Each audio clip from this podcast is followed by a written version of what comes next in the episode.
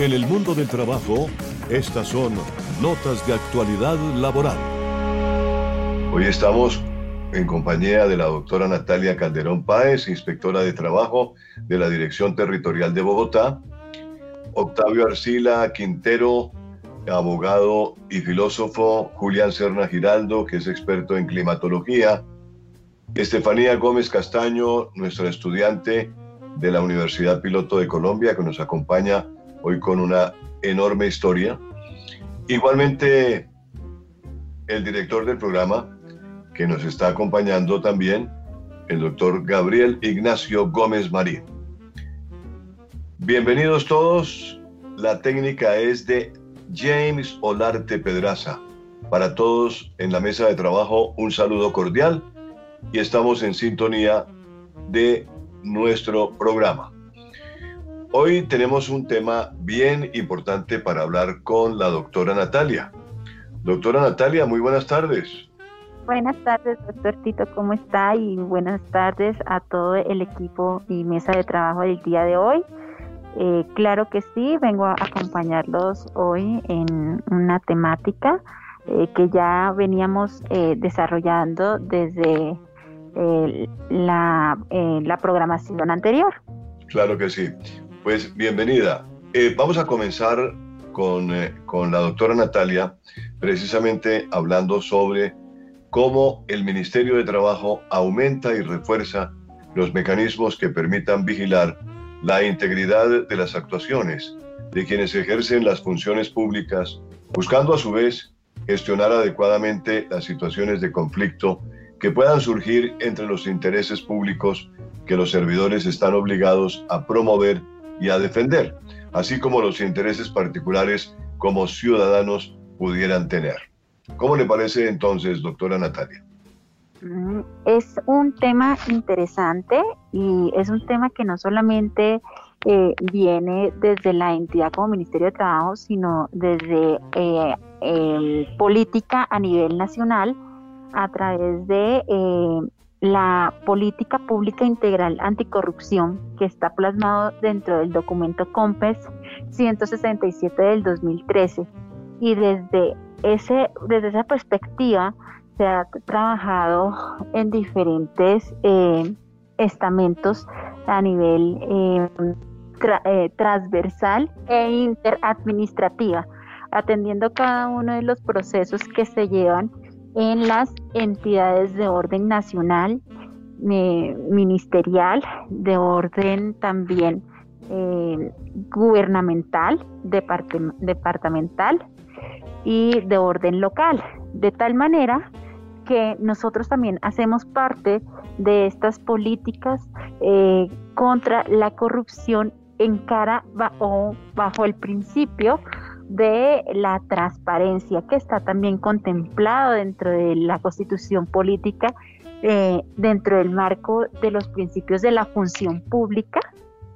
Y desde allí, entonces, damos como la primera base a los procesos eh, que tiene el ciudadano en ejercer eh, sus derechos de conocer, de informarse y de consultar. Con esto entonces eh, también lo vemos reflejado en nuestra constitución política en su artículo 23 que nos habla sobre el derecho de petición y acompañados también con eh, un sinnúmero de eh, normatividad que lo regula. De tal manera que también a la par a las necesidades del ciudadano se blinda el Estado para que el servidor público atienda de manera clara, expresa y transparente a, las personas y a la ciudadanía a través de un marco legal y normativo que hace que esto, eh, que cualquier actuación en contravía de ese principio pueda llegar hasta las instancias penales y tenerlas como unas conductas delictivas. Por eso eh, encontramos eh, como abrebocas del proceso, eh, encontramos la ley 1712 del 2014, que nos habla sobre la transparencia y el derecho del acceso a la información pública nacional. Y con ellos también el, la 1757 del 2015 que también nos habla sobre promoción y participación democrática. De allí encontramos también el ejercicio de veedores dentro de cualquier proceso. Y aquí en el Ministerio de Trabajo somos eh, veedores de nuestros procesos interadministrativos y eh, también eh, somos de, para en, en cara de la ciudadanía procesos de transparencias, procesos de que nuestros trámites no requieren de ningún eh, acompañamiento o tramitólogo como lo conocemos en la calle, eh, sino que el ciudadano, el empresario o la persona que requiera información sobre aspectos de derecho laboral podrá desarrollarlo a través de la ventanilla única. De, tal, de tal, manera que eso es un mecanismo en cara de eh, atender esta integralidad y este principio fundamental que es la transparencia.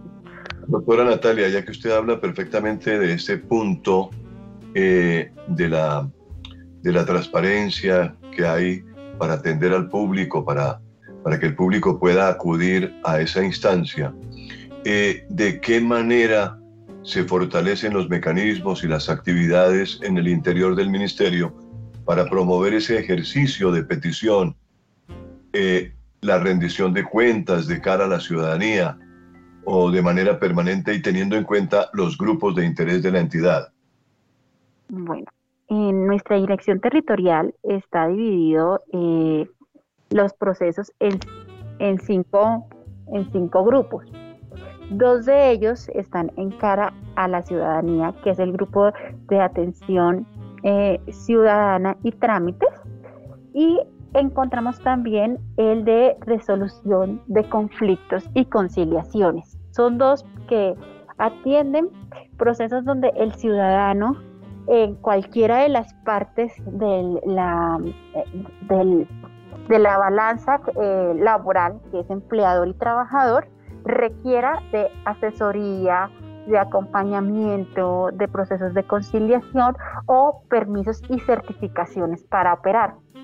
De tal manera que a través de una ventanilla única y ahora que estamos en procesos de eh, la virtualidad, eh, con atención a la emergencia sanitaria y con atención a la nueva, a la evolución que tenemos que tener como ciudadanos eh, a través de la ventanilla única del Ministerio de Trabajo o a la línea 120. Allí vamos a estar prestos a atenderlos eh, de manera virtual, eh, de manera telefónica también, porque el derecho de petición no solamente es escrito, sino también verbal. Y vamos a estar dentro de ese proceso, los inspectores, porque no solamente eh, es un informador común y corriente quien atiende esas, esas situaciones, sino un inspector, un conocedor de la norma, un profesional en el área. En ese orden de ideas vamos a tener ese ejercicio transparente eh, eh, eh, en esos dos grupos. También tenemos otros grupos que son el grupo de vigilancia y control, inspección, vigilancia y control, que se desarrollan los procesos administrativos sancionatorios. Y en esos grupos lo que se hace o lo que se atienden son requerimientos o eh, se revisan las anomalías que pueden tener alguna de las partes de esa balanza eh, laboral y traerlos al orden, al orden eh, normativo. y con ello, entonces siempre vamos a tener un ente o unas plataformas para llevar los procesos y está con, eh, pues eh, se ejecuta ese proceso eh, administrativo sancionatorio a través del código de procedimiento administrativo que es, en estos momentos está en vigencia. y con ello también el código sustantivo de trabajo. Y vamos a encontrar a la par también eh, el grupo de dirección y riesgos, que allí también encontramos procesos de eh, medidas preventivas y sancionatorias cuando eh, se evidencia alguna situación inminente que vaya en contravía de la integridad de la persona en sus labores o ocupaciones laborales. Doctora, Natalia, el programa anterior creo que hablamos sobre el código de integridad y los valores que están consignados en él. ¿Usted por qué no nos hace un resumen de cómo el ministerio trabaja, e, el ministerio impulsa el cumplimiento de dichos valores y la finalidad que es incentivar la transformación cultural en la entidad, promoviendo el trabajo en equipo, la responsabilidad y la vocación de servicio? Claro.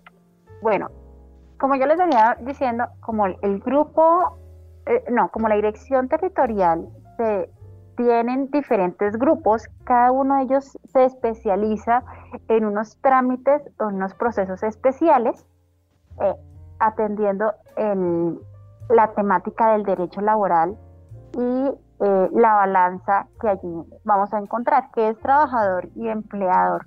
En nuestra cabeza solamente nos cabe tres puntos importantes, que es subordinación, remuneración y prestación personal del servicio.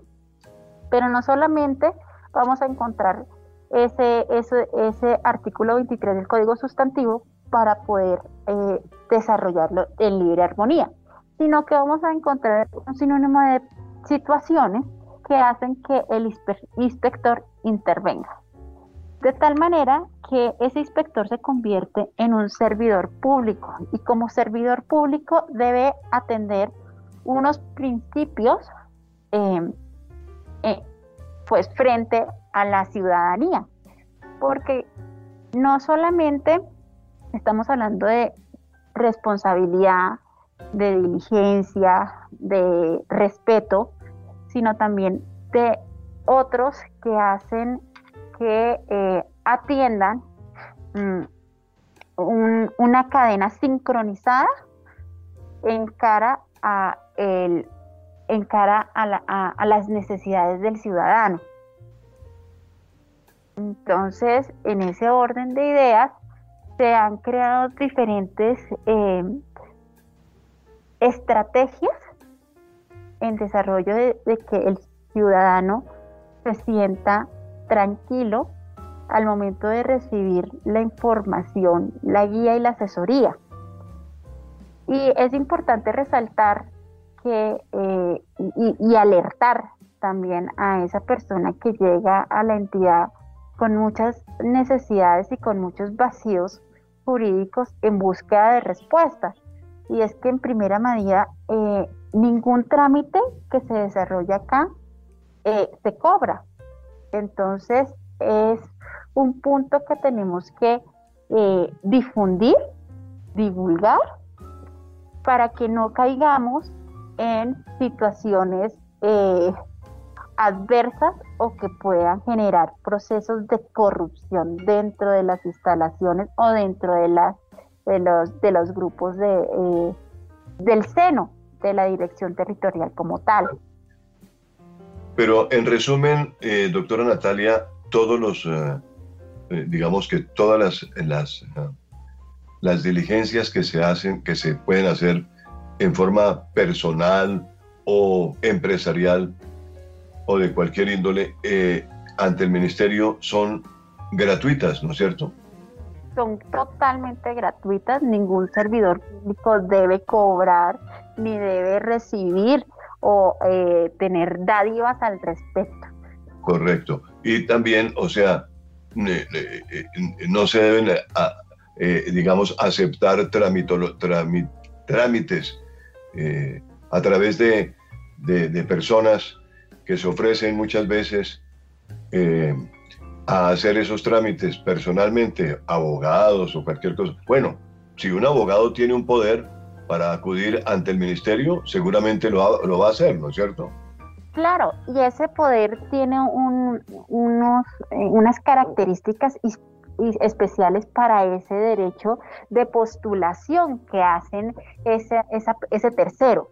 Si no tiene ese derecho de postulación y no es reconocido ante, eh, ante una entidad que da fe de ello, como son las notarías, pues obviamente no se puede hacer el trámite. Para eso la persona interesada, la persona que hace parte del proceso con su simple cédula, puede venir.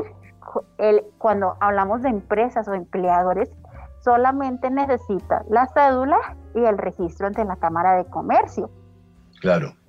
Si ese apoderado, si ese abogado llega acá y, bueno, requiere un servicio, debe traer el poder debidamente eh, eh, eh, perfeccionado o autenticado, ¿cierto? Ante una persona que da fe de ello, quien, es quien hace, hace esa, esa, esa, o quien es competente son las notarías.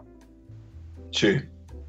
Y, y aquí en esta entidad se le reconoce la personería, se integra dentro del trámite o dentro del proceso y podríamos eh, estar teniendo un interlocutor para la parte. Muy bien, doctora Natalia, muchas gracias por la explicación. Es bastante clara